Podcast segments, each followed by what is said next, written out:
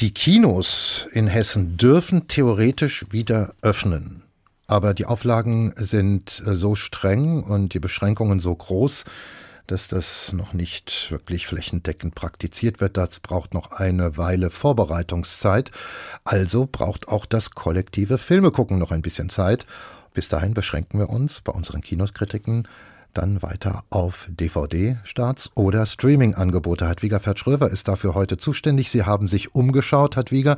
Ihre Vorschläge für diese Woche, die Miniserie The English Game, der Dokumentarfilm Born in Heaven, gerade ausgezeichnet mit dem Deutschen Filmpreis für die beste Dokumentation und einen Thriller haben sie. A Good Woman is Hard to Find. Übersetzt, eine gute Frau ist schwer zu finden.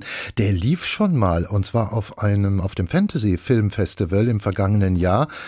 Wird jetzt als Thriller geführt. Ja, was ist er denn nun? In welches Genre passt er denn nun? Oder ist er jenseits von allen Genrezuordnungen? Also er ist eindeutig ein Thriller. Keine Ahnung, warum diese britisch-belgische Koproduktion in der Kategorie Fantasy gelandet ist. Im Mittelpunkt der Handlung steht eine junge Frau und Mutter, frisch verwitwet. Der Mann ist ermordet worden, sie weiß nicht von wem. Sarah, eine schüchterne, wenig selbstbewusste Frau, muss sich nun allein mit zwei kleinen Kindern durchschlagen. Sie lebt in einer Sozialbausiedlung, wo auch die örtliche Drogenmafia ihr Unwesen treibt. Und so gerät Sarah unversehens zwischen die Fronten einer ziemlich brutalen geführten Auseinandersetzung zwischen Drogendealern, die auch ihren Mann auf dem Gewissen haben, wie sie bald begreift. Und am Ende gibt es einige Leichen, die Bösen sind alle tot. Nur Sarah sehen wir in der Schlussszene stolz und erhobenen Hauptes im Supermarkt, wo sie sonst immer so gedemütigt wird. Also ein typischer Rachefilm, in dem die Bösen von den Guten zur Strecke gebracht werden. Interessant an dem Film ist aber, wie Regisseur Ebner Pastol die Regeln des Genres etwas andersrum herum buchstabiert. In der ersten Einstellung sehen wir zum Beispiel Sarah inszeniert als das klassische Opfer. Also eine junge, zarte Frau, blond, nackt, blutverschmiert unter der Dusche. Und erst später entschlüsseln wir dieses Bild als den Moment, nachdem Sarah ihr erstes Opfer zerstückelt hat. Und so grauslich das klingt, wir sehen wie sonst nie in einem Horrorfilm die Scham, wir spüren den Ekel, die, den Sarah auch überwinden muss, bevor sie eben zu Säge und Hackeball greift, was wirklich toll gespielt wird von Schauspielerin Sarah Sarah Bolger. Also ein Genrefilm, der auf unterhaltsame Art auf ironische Distanz zu seinen Regeln geht, auch sehr gut fotografiert, gedreht wurde in Nordirland. Die Aufnahmen dieser seelenlosen Sozialbausiedlungen sprechen eine eigene Sprache über die Geschichte hinaus. Auch die Dialoge sind pointiert und von einer gewissen bösartigen Ironie. Also wenn die Handlung nicht abschreckt, der kann von A Good Woman is Hard to Find durchaus intelligent mhm. unterhalten werden. A Good Woman is Hard to Find Klingt als nach hochwertiger Thriller-Unterhaltung. Die Miniserie, wir kommen zum nächsten Angebot von Hinatwiga, die Miniserie The English Game wurde von Julian Fellows entwickelt. Der ist auch der Autor von der Kultserie Downton Abbey.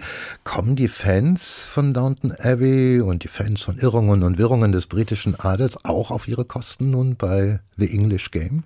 Also ich würde sagen ja und noch viel mehr kommen auf ihre Kosten, denn die Serie ist der ideale Kompromiss, wenn Sie eine Abendunterhaltung suchen, die sowohl die Fans von Adelsserien beglückt als auch Fußballfans momentan ja etwas auf Entzug. The English Game erzählt nämlich die Geschichte des Fußballs von einem noblen Sportvergnügen der englischen Oberklasse zum Profisport, übrigens zum Teil basierend auf wahren Figuren, wie zum Beispiel die schottischen Arbeiter und begabten Fußballer Jimmy Love und Fergus Suter, die 1879 von einem Fabrikanten im Norden Englands angeheuert wurden, damit sie für die firmeneigene Mannschaft den Cup holen, als erster Arbeiterverein. Wir sehen also einige Fußballspiele herrlich anzusehen, in den heute eher ulkig wirkenden Trikots und klobigen Lederschuhen, mit denen damals über den Rasen gebolzt wurde. Und wir erleben, wie sich langsam Taktik und Strategie durchsetzen.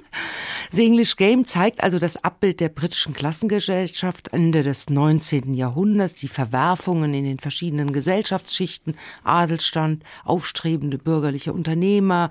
Die Serie zeigt auch die Aufstände und Konflikte der Baumwollarbeiter, die elende Lage der Arbeiterinnen, aber auch so das Erwachen aufwachende Selbstbewusstsein der Frauen der Oberschicht.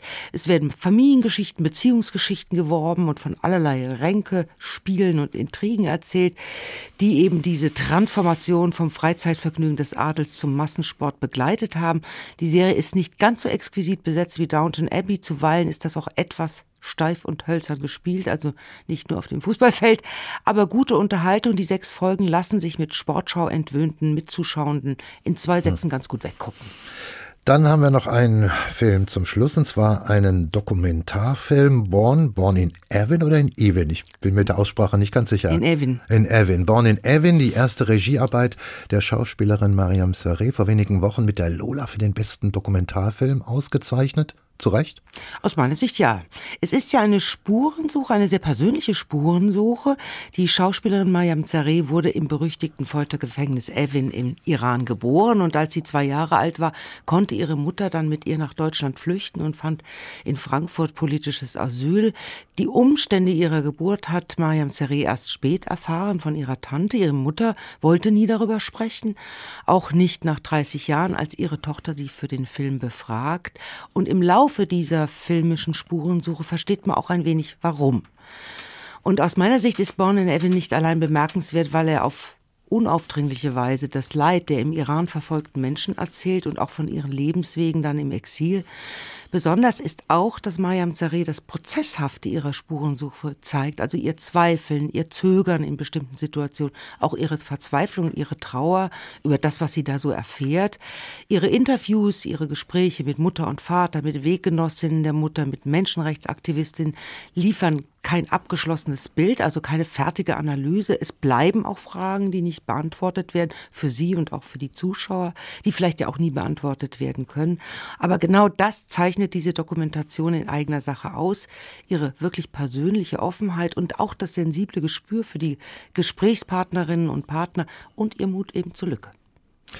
Hartwiger Vertröver, Dankeschön für die Filmkritiken unter Pandemiebedingungen. Born in Evin, zurzeit noch als Video on Demand beim Real Fiction Verleih zu bekommen, demnächst als DVD im Handel. Außerdem sprachen wir über die Miniserie The English Game, eine Netflix-Produktion und den Thriller A Good Woman is Hard to Find zu beziehen über Cape Light.